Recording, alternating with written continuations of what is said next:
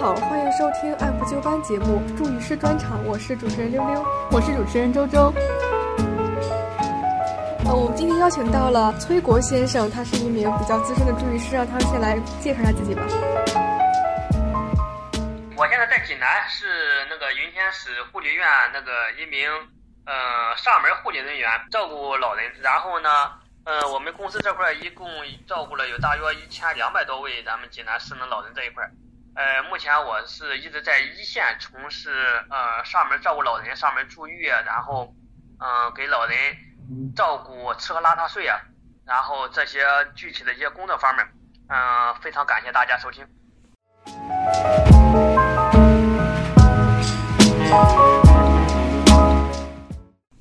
啊，好的。那崔哥刚才听到您在说，您就是负责的工作还是蛮多的，能不能简要概括一下您就是工作的流程呢？像我们这儿的话，一般就是每天上门去照顾三位老人左右，然后，呃，出发之前啊，要带好工作证啊，然后，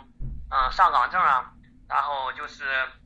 我们的一些着装，然后去老人家里。一般早上会在七点多左右吧，会到第一位老人家里去给老人去服务。嗯，这样的话，每家老人。在服务三个多小时左右的时间，三个半吧，然后给老人生活照料，然后康复照料，还有一些吃喝拉撒睡啊，然后比如理发、洗澡啊，然后按摩啊，还有做足疗啊等等一些方面的服务，就是减轻子女的负担，为咱们老人啊分忧解愁。哦，那我们看到就是有报道说，老人在初次洗澡的时候接触水可能会有应激反应，你有没有遇到过这种类似的情况呀？呃，这是非常正常的。很多老人因为，呃，不经常洗澡，或者说，呃，陌生人去到家里以后，他可能紧张啊，然后水温在调试不理想的话，可能会老人会出现惊慌啊，然后，嗯，心跳加速啊，然后就是说，嗯，痉挛啊，一些排斥的一些反应，这是很正常的。然后这个时候怎么处理呢？这个时候一般我们会有一名护士在场，然后有两到三名助浴师。嗯，会帮助老人啊缓解紧张的情绪，因为护士做完生命体征测量以后，嗯，一般的话我们就保证老人绝对安全的情况下才会让老人嗯去洗澡，所以这样的话，就是老人安全了，会有一名助浴师啊，嗯，帮老人专门陪他聊天说话，是这样一个状态。另外两名助浴师啊再给老人去洗澡，出现这种应急反应啊。嗯，是非常正常的，也经常接触到。在洗澡之前，我们会给老人做一下，嗯，生命体征测量啊，然后聊聊天啊，拉拉家常啊，就是缓解老人的紧张情绪。因为他们刚开始的时候，嗯，见到陌生人到家里来去洗澡的时候，很第一很抗拒，第二呢可能就会害怕，有紧张情绪。所以我们一般都是这么做的。这样做下来的话，老人慢慢的他就适应了我们这个节奏啊，基本上他们就。不是特别紧张了，然后就能顺利完成这么一个洗澡的一个行为。嗯，就是那这样的话，我听您讲，有一些他是专门去陪老人聊天的，然后还有的助浴师他是就是帮老人洗澡的。那在就是在这个入职之前，您会就会做一个统一的系统的培训吗？嗯，对的，这个因为是给老人上门洗澡的话，是一个。嗯，很细致的活，也是一个危险的活，也是一个风险系数挺高的一个工作。所以呢，在洗澡之前，肯定要对助浴师啊进行一些专业培训的，比如心理培训啊，还有一个就是他的一个技能的培训啊，这是非常重要的。特别是心理方面，有些老人可能是脾气差，可能就是嗯不愿意接受上门洗澡这么一个服务啊，可能就是属于老年痴呆啊这种症状。所以我们很注重这个风险评估，还有一个就是，呃，老人的一个状态，还有我们这个助浴师的一个心理承受能力，这方面也非常非常重要。他们前期都会经过这个培训啊，学习以后，然后实践以后才会上岗，而且呢，在上岗之前也会接受一些专业的一些。嗯，技能培训、心理培训啊，还有一些他们具体的操作规范，这也是非常流程，也是非常非常重要的。所以这块我们也是比较重视的这一块。嗯，您能给我们讲一下，就是具体有哪些心理培训还有技能培训的内容吗？就比如打个比方嘛，比如那个有些老人可能脾气太差，然后他可能会出现骂人啊，甚至打人的一个状态。嗯，有些如果说心理素质不过硬的话，他一时可能会很难接受。特别是有些老人啊，呃，在助育师去到老人家里以后，他很抗拒、很排斥，然后对我们这个助育师这块儿可能是非打即骂的这种状态，因为我们也遇到过。如果说呃助育师没有过了心理这一关的话，他们就很难接受，特别是一些呃比较内向的助育师，然后或者说从来没有接受过助育这一行业的人，初次给老人洗澡的时候，那么他一定会很难过这一个坎儿。然后呢，就是如果说在洗澡的时候，老人突然就已经大小便失禁了啊，这种状态可能对助浴师也是一个很大的一个心理考验，因为这确实是呃在一般情况下很少有人能够承受这一个工作强度和工作压力，特别是老人大小便失禁的时候，嗯，你如果去给老人在处理大小便的话，如果你没有过硬的心理素质，你很难过这一关，尤其是。你如果不把老人当成自己的亲人这个状态来工作的话，这个工作是很难胜任的。所以这个心理素质这一关是挺难的。但是我们这块儿还好，经过几年的运作，这一块儿，嗯，基本上素质各方面都比较强。所以说的话，嗯，没有出现就上述我说的这种可能手忙脚乱，自己可能自己客户说我们一下可能就哭了这种状态，目前还没有。所以我还是比较有信心的。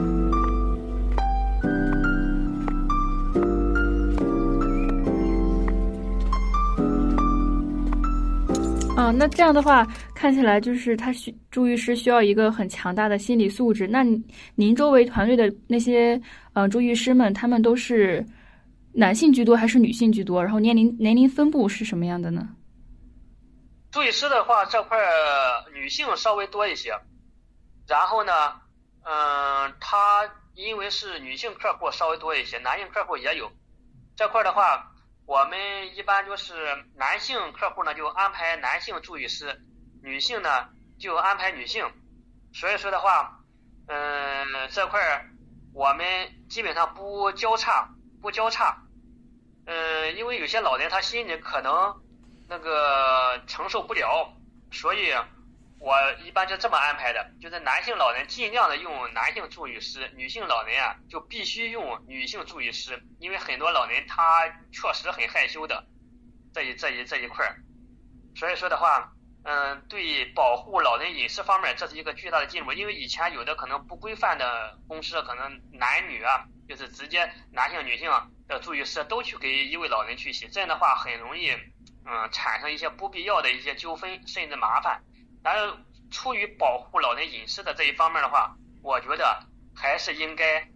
哎，专人同性啊，助育同性老人，这是最安全方便一种方式。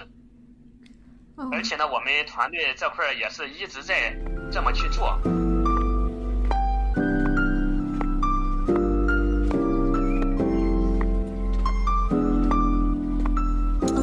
住院的时候有没有发生什么印象特别特别深刻的事？能和我们分享一下吗？嗯，也有的。呃，有一个小插曲，就是上次我们在济南给一位客户是一个老人，他属于小脑萎缩、老年痴呆这种性质吧。然后本来是家属已经约好了我们去给 给他去洗澡的，然后呢走到以后啊，呃，老人突然变卦了，就是他这个脑子啊，可能是嗯一时清楚，一时。迷糊，所以去了以后，我们就像哄小孩似的，然后连哄带骗，然后呃再再说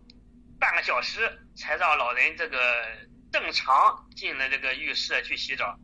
还有一个就是老人在洗澡的时候啊，呃，他突然呃就是那种类似于休克的性质，哎，这是那是非常非常害怕，就是老人突然那个口吐白沫了，两眼翻白，就是好像就是人马上不行的样子。他就在当时可能，嗯，因为紧张，嗯，然后呢，很多这个助浴师可能当时也没这个经验，幸亏当时这个护士在场啊，采取了一些措施，才把这个事情给转危为安。所以在在洗澡的时候就经常遇到这样的情况，可能这个有遇到这种情况的时候，因为那些老人啊，有的特别是遇到这种嗯老年痴呆这种性质的，有那一次是在给老人洗澡的时候，给老人去擦拭呃脚和小腿的时候啊，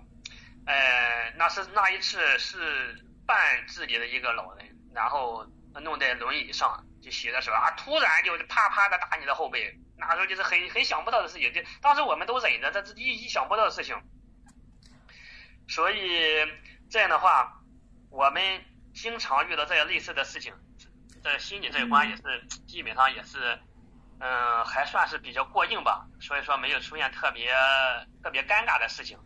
好，那您刚才提到一些就是特别棘手的问题嘛？那有没有就遇到一些，比如说暖心的呀，就是让你感动的一些印象深刻的事呀？哦，这个肯定啊！你比如前段时间八月十五吧，然后因为我们这个精心照顾，然后经常给老人去洗澡。这个时候，呃，老人那在那天专门打了电话，就是约我们上他家去过中秋节。你知道，我们当时听的时候，眼泪都差点掉了，因为我们在这个济南，因为我也是外地的吧。然后你看，从来没有人邀请我们去他家里过中秋节，因为他子女都在外地，也来不了，就是因为。特别特别感动我们的一个付出还有服务，然后就邀请我们去他家做做客，我我就感觉这挺暖心的一件事情，就是我们的付出得到了一个很大的回报。有的时候老人可能呃经常打电话让我们注意安全，这都是很细小的事情，把我们当成他自己的孩子来对待。我感觉呃过节邀请我们去他家去过节这么一件事情，呃我就感觉很欣慰，很很很让人感动，因为这是以前我。没从事这门工作之前，从来没有想象过的事。你想想，一个异性，一个陌生人，陌生的熟悉的人，因为你经常去服务照顾老人，然后老人可能有感情了对你，然后呢，他就嗯，出于这个感激的心情也好，出于过节的这个气氛也好，人家能心里想着你，这是多么幸福的一件事情。所以我们我们做上门住院，或者说上门照顾老人、上门养老，我们感觉也是非常非常嗯自豪，或者说。比较幸福的一件事情吧。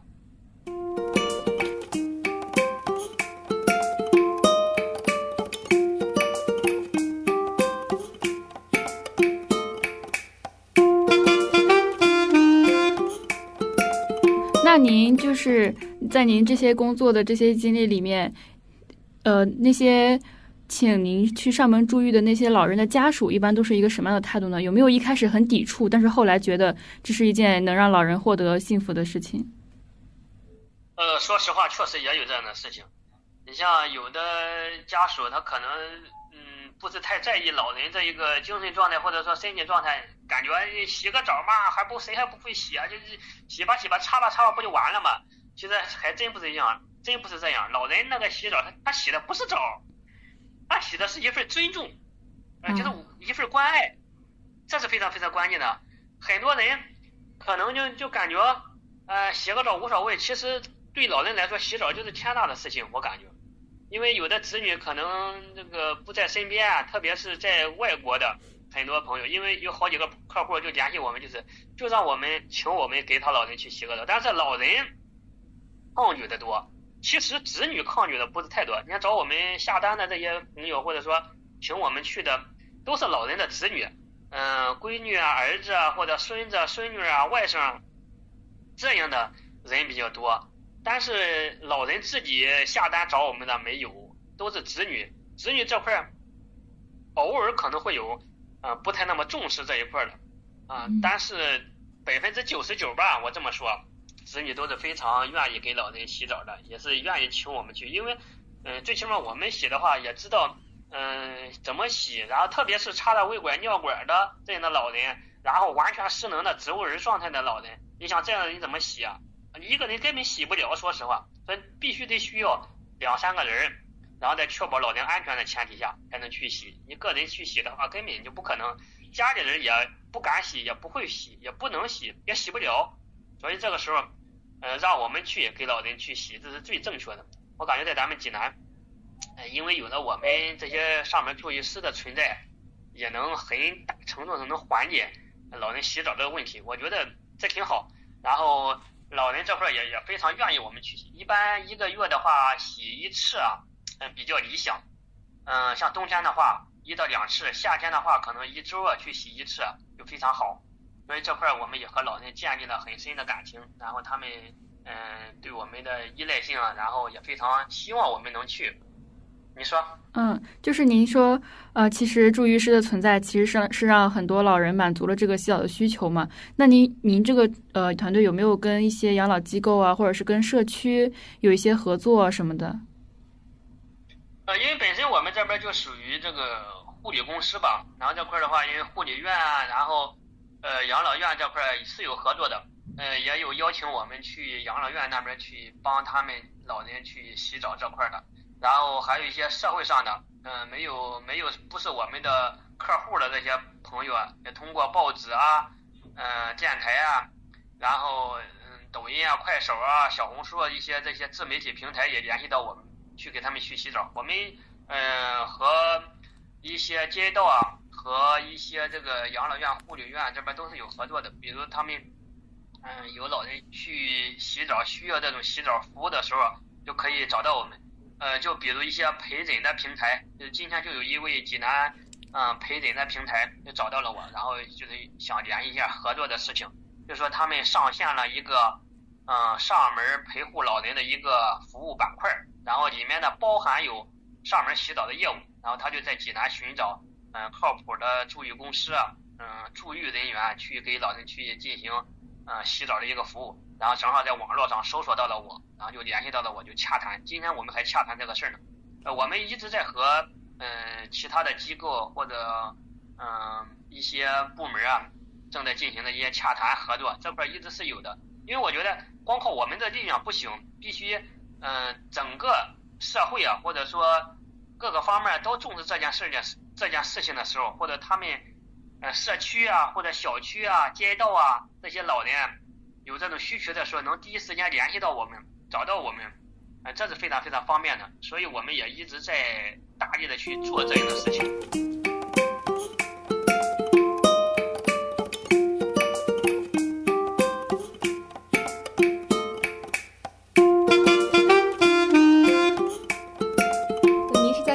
我就想问，就是在济南，你们的助浴行业竞争压力大吗？就是。您认为你现您现在在这个在这个济南的养老行业里处于一个怎样的地位呀？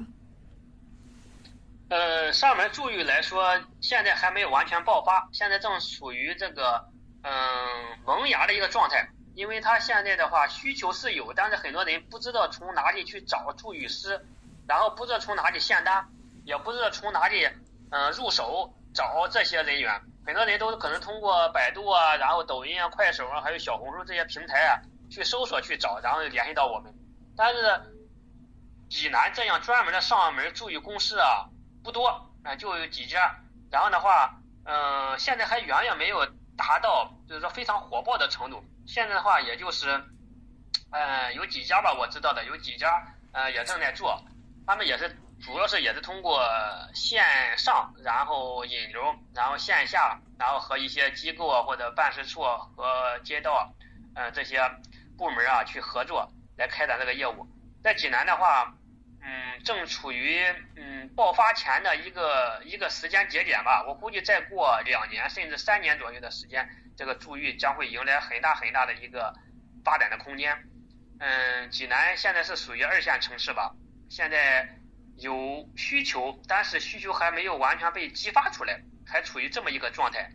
等到完全激发出来以后，嗯，应该是在。呃，明年或者后年以后应该就差不多，因为现在正处于呃培育市场的阶段，好多老人、老人子女啊，嗯，现在并不是完全了解呃助浴这个事儿，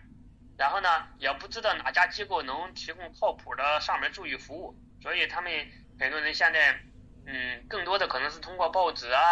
嗯，自媒体平台啊搜索，可能会有需求的时候找到我们。其实。很多老人，特别是老破旧小区的这些老人没法下楼，他们这种需求是很强烈的，只不过没人去告诉他们有这么一件事情，是这样的。那您是那您觉得是为什么？就是最近这些年助浴这个行业会越来越火，甚至会迎来一些爆发呢？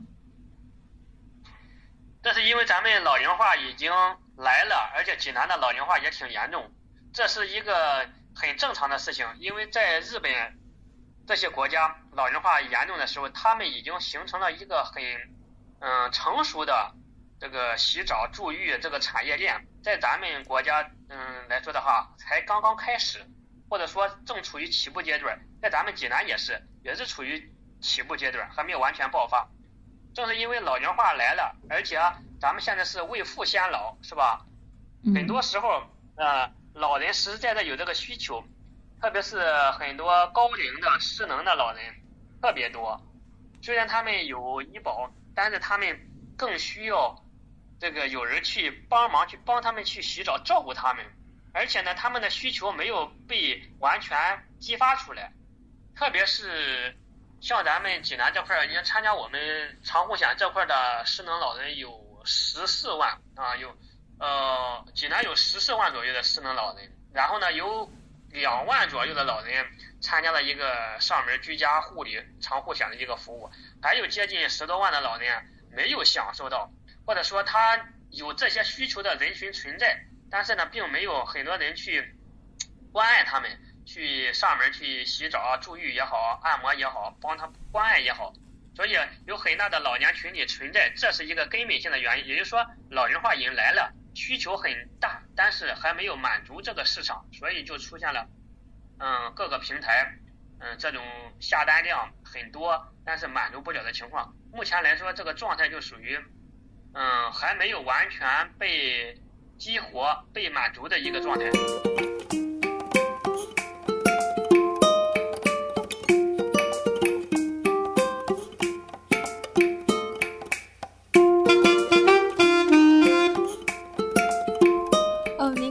就是咱们国家的助浴处于起步阶段嘛？那您是怎么进入这个行业的呀？呃，我是在二零一呃一九年左右，嗯，我是进入到这个养老行业的。因为在二零一九年之前，我一直从事那个嗯推拿、按摩、理疗，呃这一个行业，也也是属于半个养老性质吧，因为也是老人居多。在一次偶然的机会，呃，我一个朋友。他是在护理院这边工作，然后也是正在招募一些嗯年轻一点的，然后有点技术的男性的这些技术人员去充实到他这个队伍。正好那时候，嗯，上门照顾老人这个业务才刚刚开始在咱们济南，所以呢，呃，就阴差阳错他跟我聊了聊，然后阴差阳错就来了这个行业了。嗯，来了以后，嗯，一干这个工作就感觉。呃，挺得心应手，而且呢，嗯，虽然也经过困难啊，也经过一些曲折，但是总体来说，嗯，我还是比较喜欢向往这个工作的。而且呢，它最大的特点就是不熬夜了，因为我之前的工作 太熬夜了，而且一熬到一两点钟，天天如此。因为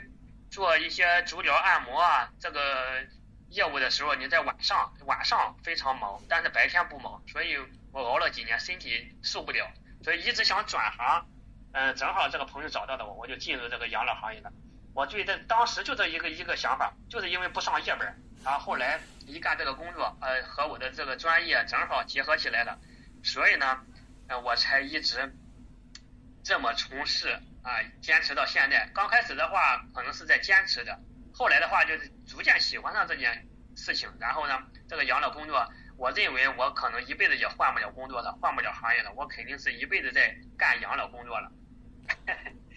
那呃，您说就是您干起来得心应手吗？那在职业中除了得心应手之外，您会不会遇到什么压力啊之类的？那你如果有的话，是怎怎样排解的呀？就呃，压力肯定会有的，说实话。呃，因为我我说出来可能你都不相信，我排解的方式就是在自媒体上，呃，然后把我这个所思所想啊。一些想法，然后就拍成视频表达出来。哎，我不像别人似的，可能是出去唱歌、喝酒啊，然后呃跑步啊什么之类的。我没有，我业余的唯一爱好就是做自媒体，然后把我这一天的，别管是成就也好、烦恼也好，还有苦闷或者受的委屈等等，我都通过自媒体或者文章或者小视频的形式，把这些东西展现出来。所以的话，我是通过这种方式来减压的，而且 我发现了，我特别特别喜欢这种方式，因为它能够很大的程度的激发你的一个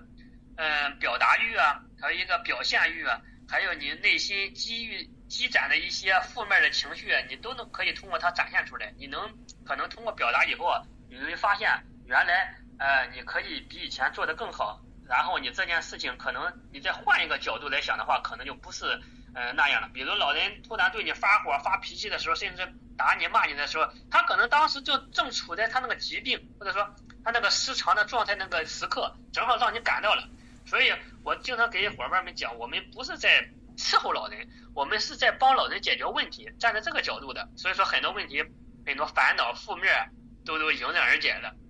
我是通过这种方式来化解我的一些情绪的。说实话，负面情绪可能偶尔那一瞬间也会有，比如你受到委屈的时候，可能别人嗯不理解你的时候啊，你们这么年纪轻轻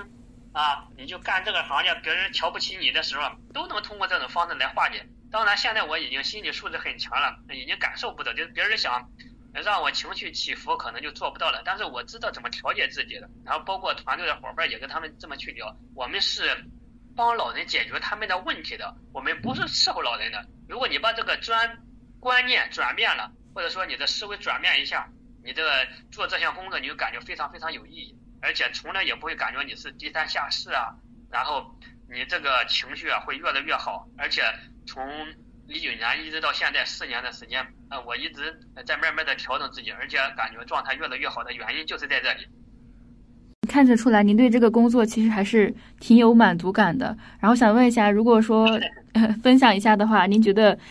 在哪一些瞬间，您您您是最有就是获得感和成就感的呢？呃，因为我做养老行业已经四年了嘛，然后包括济南的呃《大众日报》，然后《时报》，然后山东商报，还有济北京的三十六氪杂志。啊还有济南的老干部之家杂志，还有包括今天您呃采访我，因为已经有四五家这个官方的报纸杂志采访这块儿，我感觉这是我最欣慰的，因为通过我的付出和努力，让更多的人知道有上门养老这件事情，然后上门助育哎这项工作，然后呢他们通过我发声，然后呢让更多的济南老人的子女能够知道，嗯在济南还有这么一项服务，还有这么一群人。在为咱们济南这些失能老人在服务着，在贡献着我们的力量，所以这是我感觉很高光的一个时刻。然后我并不是说我上报纸了，然后做自媒体了，然后很多人就能发现我、了解我了，并不是因为这个，而是因为很多人因为发现了我而知道了有这么一群人，还有一群呃失能老人需要被照顾、需要被关爱，这是我最欣慰的一件事情。而且我也很高兴的看到很多。呃，济南的老人子女啊，通过嗯很多机构，他们采访了我以后，嗯，知道了我，甚至他们在报纸上嗯找到编辑打电话来给我，就说约上门给老人去洗澡。这时候我感觉很欣慰，就是我们的付出，我们的努力没有白费，能够让很多老人的子女，甚至呃一些老年人，专程有一个九十岁左右的一个老人在济南。嗯，燕子山附近住，然后他也九十了，然后看到我这个报道以后啊，非常非常激动，专程打电话就来说这件事情，就是说，呃，他评价非常非常高，他当时就说，呃，崔国，你做的这项工作非常非常伟大，非常非常有意义，你解决了我们老年人的很大很大的一个问题，因为我给我老伴儿我就洗不了澡，因为我们两个人都九十了，他那天给我打了半个小时的电话，就说这件事情。所以，我当时我也我也感感动，嗯，感觉哎呦，老爷子太有意思了。我说，那就是我们正常应该做的事情。我们觉得，嗯，能够为咱们济南老人或者济南的老龄化啊，做出我们一点的贡献，我觉得值了，真值了。那是不是就是其实从一九年到现在，能感受到不管是家人朋友还是外界的这个大环境，其实对助育师这个工作是越来越看到了，然后他们的看法其实也也越来越客观和积极了。嗯，对，呃，以前可能受世俗环境或者说社会偏见的影响，老感觉呃给别人洗澡啊，或者说上门伺候老人，类似于家政的工作这种性质的。感觉挺丢人的，甚至年轻人啊，你像四十岁以下的年轻人啊，没有从事这样的工作，感觉丢人。但是现在很多人的观念转变了，就是因为国家对这个养老这个事业、养老这个事情，或者说养老行业，他比较重视了。最重要的一点就是因为啊老龄化来了，老年的需求大了，然后呢很多人的择业观念也发生了转变，很多年轻人可能当时认为，嗯，做这个行业一是收入低，二是没有发展空间，再一个就是感觉在朋友同学面前抬不起头来，但是现在不一样了，以后最好的黄金行业就是养老行业，这个是毋庸置疑的，而且包括其他行业，你看看有因为受这个口罩的影响，很多行业都已经。凋敝了啊，都已经嗯不行了。说实话，很多行业都已经入不敷出了，甚至很多大学生嗯毕业以后就失业，这很正常了，是吧？很多可能就半年、一年找不到合适的工作。但是养老行业就是一块啊尚未被完全开垦的土地，这个行业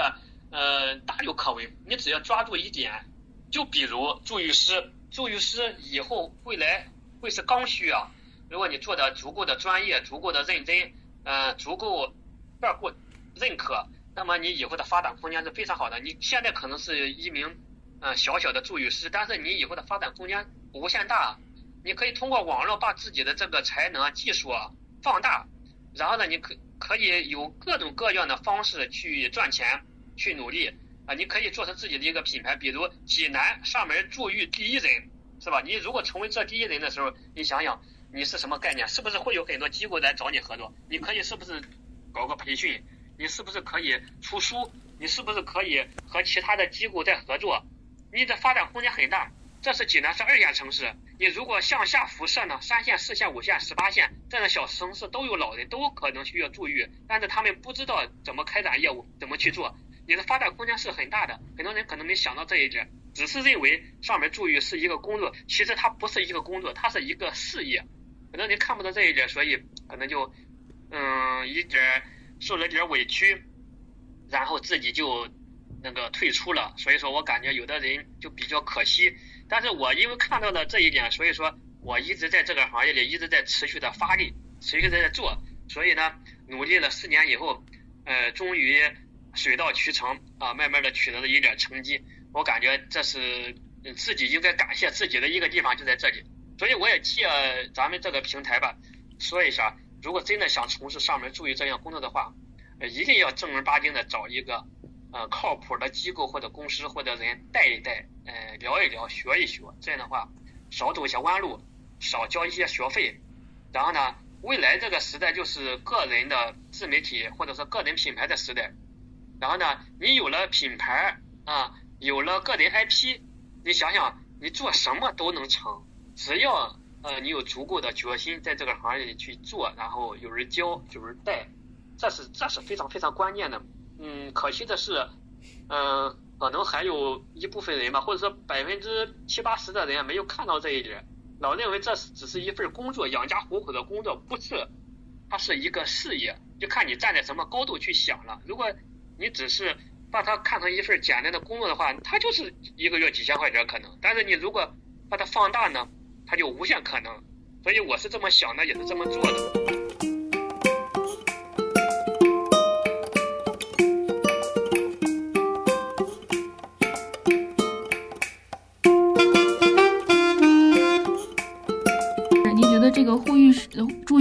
个这个职业，它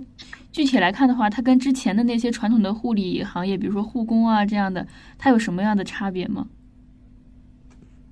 差别是不小的。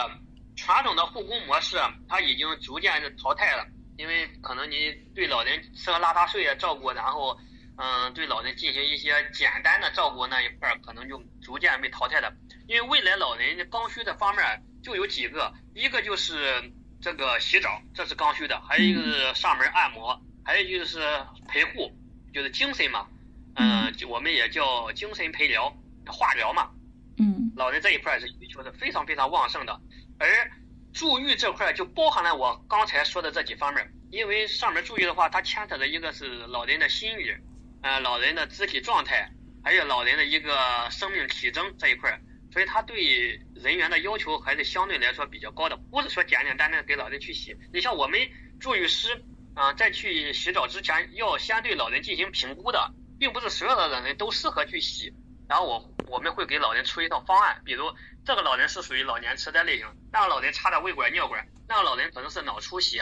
哎，他不同的状态、不同的老人出的方案不一样，然后会有护士提前电话评估，然后老人的状态有身体疾病的状态，然后住院师呢会出一个洗澡的方案，比如嗯第一步，嗯这样的老人怎么去洗，比如嗯水温啊，然后水的高度啊，然后有些老人心脏不好是不能水温不能超过他的心脏的。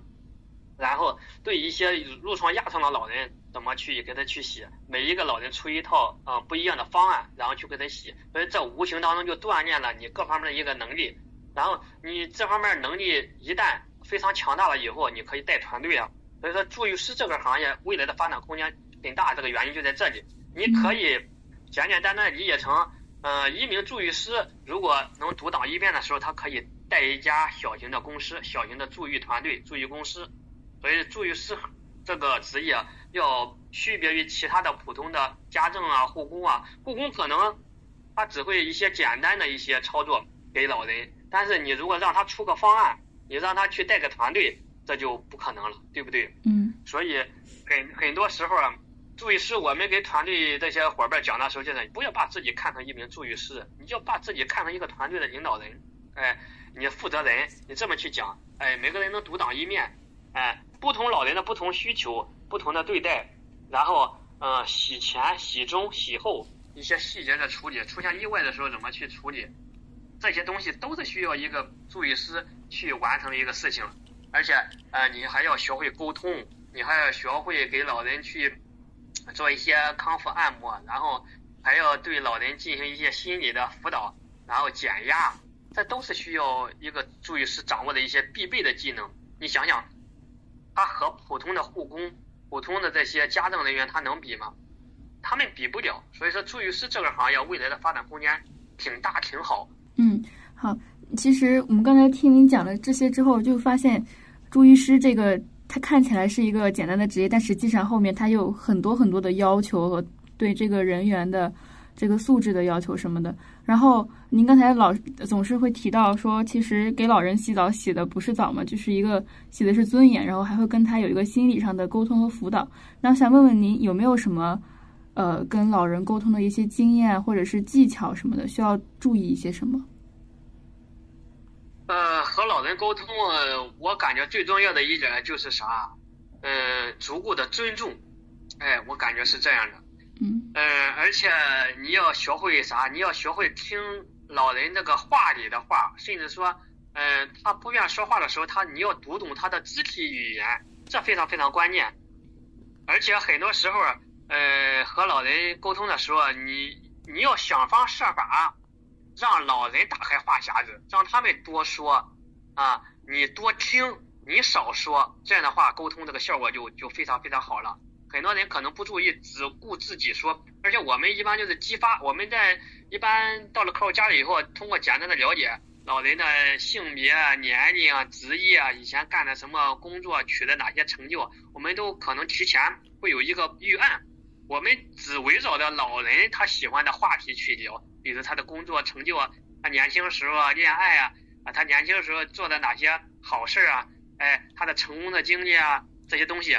围着的老人这些话题聊，你发现没有？你当你聊这些话题的时候，老人就能打开话匣子，他会滔滔不绝讲。你讲他家庭成员的故事啊，成功的故事啊，子女多么有出息啊，他多么好啊。你只要讲这些东西的时候，老人眼里是放光的。嗯，所以说的话，我们一般就是通过这种方式去聊，也有一个预案，有一个备案，但是我们从来不聊老人的病情，比如说你你是怎么得了这个病啊？这个是绝对不能聊的，然后也不要聊不高兴的事儿啊，悲痛的事，不要聊这些，只聊啊老人那些年轻时候以前的经历啊，他的职业，哎，他取得的一些成绩，你聊这些话题永远不过时，因为老人这个年龄段，比如七八十、八九十，他只记得他自己的事情，他可能对别的事情都不感兴趣，都不记得的，但是他就是记得他自己的事情，他忘不了。很多时候，这个时候你如果和他去。沟通和他去聊的话，一下子就能拉近我们和老人之间的心理距离。一旦和老人的心理距离拉近了，再和他去给他去洗澡的时候啊，做一些其他服务的时候，就非常顺理成章了。而且呢，老人不抗拒了，什么都好解决，什么都好办了。所以这个时候也是我们的一个方法吧。和老人沟通，包括我们和其他人沟通也是这样，永远是站在他那个角度聊他喜欢的话题，然后呢，增进我们的感情和距离，这样的话能够很好的完成上门助育这项工作。而且老人也是因为我们，嗯，感觉很懂事儿，感觉很会聊天，很会说话，嗯，一直用一种很崇拜的那种眼神或者说语气跟老人聊的时候。嗯，一般人很很难抗拒我们这个谈话的方式的。我感觉，嗯，这种方式非常非常好。你想想，多用赞美之词，哎，很好，哎呀，太好了，太厉害了，太牛了，哎呀，向您学习。你想想，很多人都会不会拒绝别人赞美他的，对不对？对。所以说的话，我感觉这种方式是最恰当的，而且我们一直在用，嗯，在学习，因为我们也一直在学习，所以，嗯，像您是你能够。嗯，这么年轻哈，有有这么一个好的一个成绩，哎，也是，北的很多人就非常喜欢这样。我感觉和老人聊天的时候就这么聊就行了。我们也一直在这么做，很多老人也因此呃很乐意。我们你们什么时候再来啊？有可能他就会第二次再找我们，就是我们临走的时候就预约了下一次。他有时候就会这样，为什么？因为他开心呀，聊得开心了，他心里就高兴，他心里一高兴了。他就会啊烦恼啊什么身体不舒服的状态可能就稍微缓解一下了，这是非常非常关键的。那我们这块也叫精神抚慰，也叫化疗。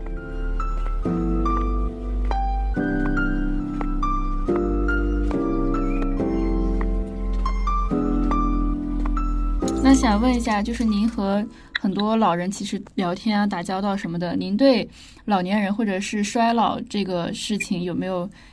的看法有没有发生一些改变什么的？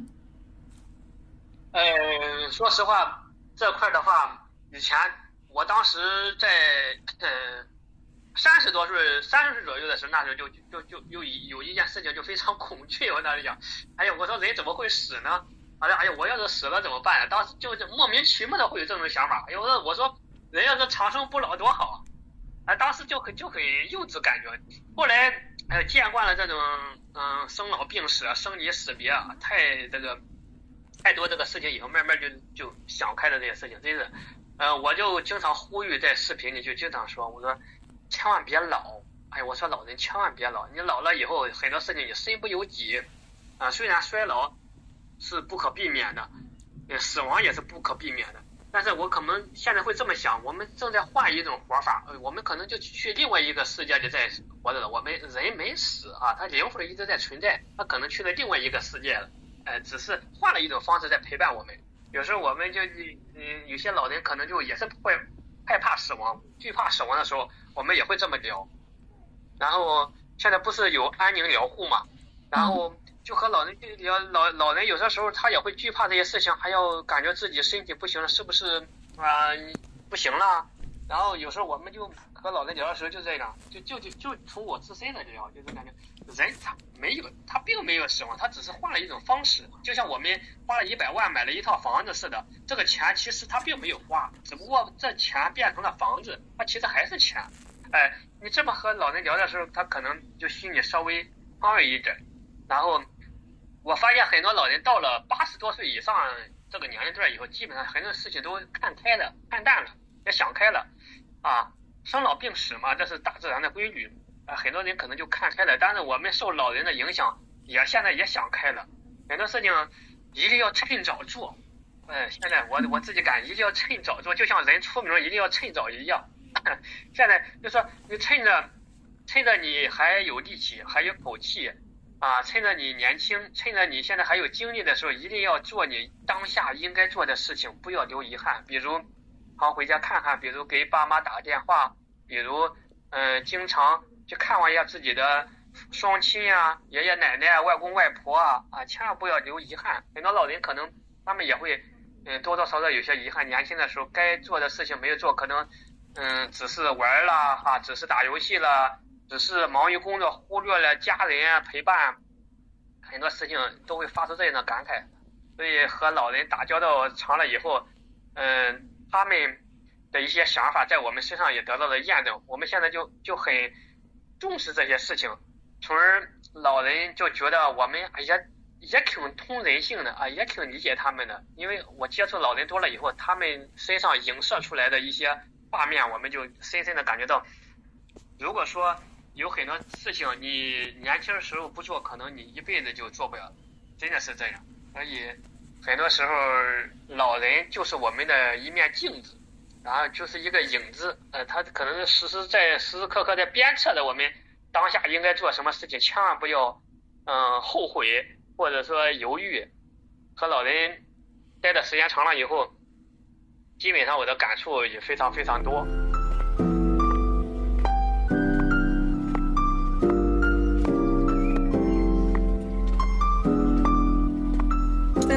后一个问题，就是呃，您刚才说到这个助育师的前景是非常好的，那么基于您现在取得的成就，呃，您对未来这这就这个领域的工作有什么呃展望吗？